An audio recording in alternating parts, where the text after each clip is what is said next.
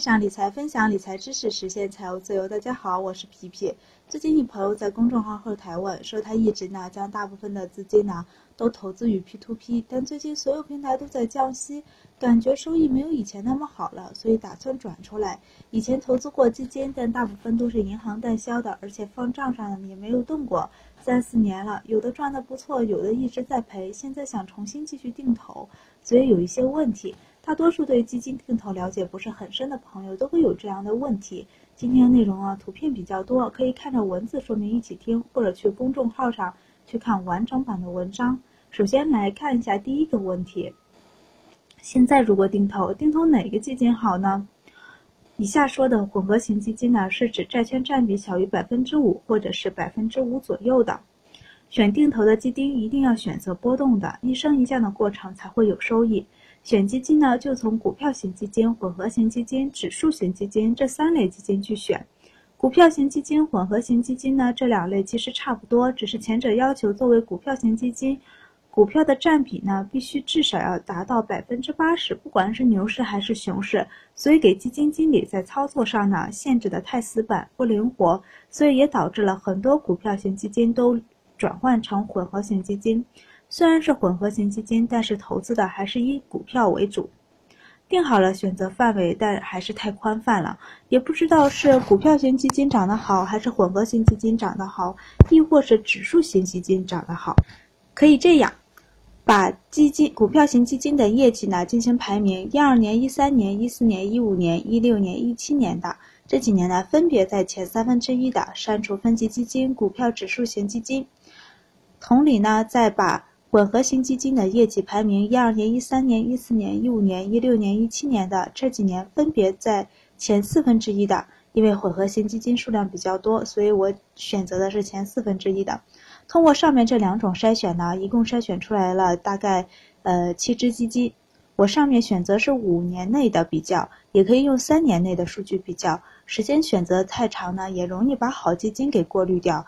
也可以选择用天天基金网上的基金筛选工具，将近一年、近两年、近三年内都排在前一百的选出来，或者呢是晨星网的基金筛选工具，将三年、五年业绩都是五颗星的筛选出来，选出来的基金呢都不会太多，然后呢进行这些基金的这些基金的比较，把混合型和股票型混在一起。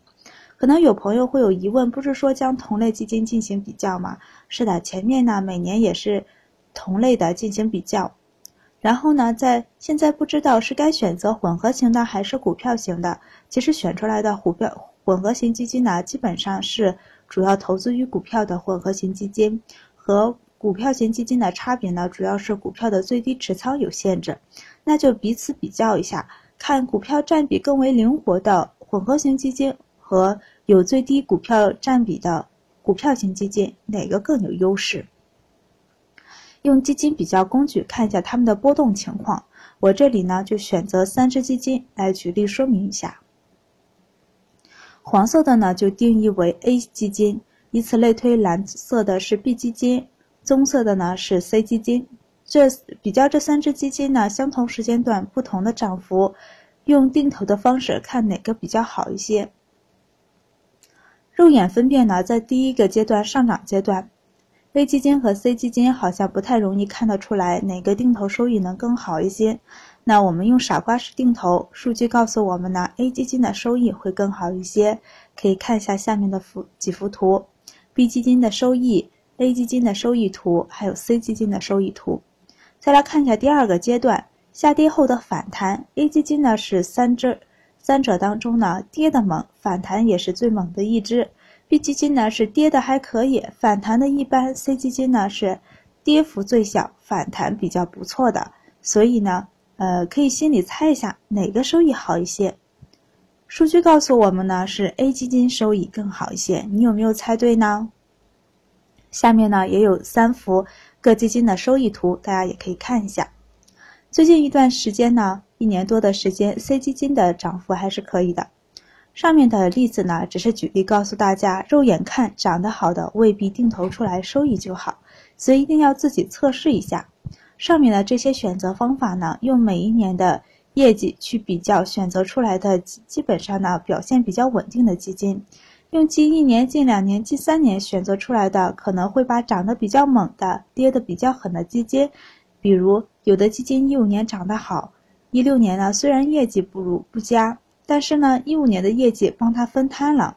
那有些网上介绍的基金呢，可以拿出来和这几只基金进行比较，看看哪个更好。现在创业板呢不怎么好，主要是投资于创业板股票的基金呢走势也不怎么好。比如下图的中游，不是说这只基金不好，后期如果创业板后来居上，也许它的涨幅就会更猛。之前我也举例说过，先下跌后上涨的基金，要比稳步上涨的基金收益可能会好。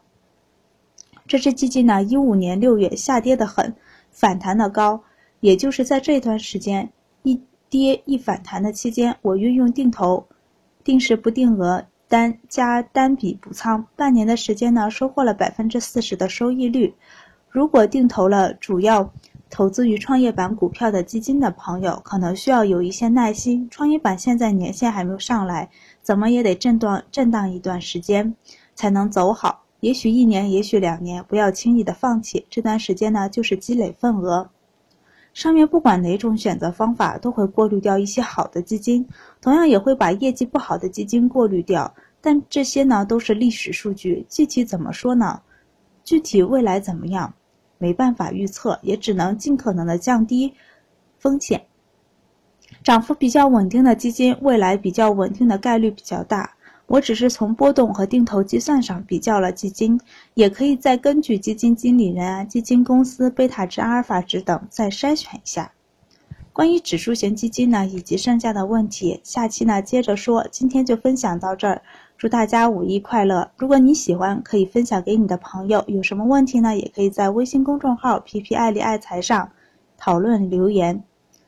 文章下面的留言功能也开通了，可以畅所欲言。你可以不认同我的看法，我们可以一起讨论，一起成长。希望呢有更多不同的声音。投资的道路上，也希望结识更多志同道合的朋友。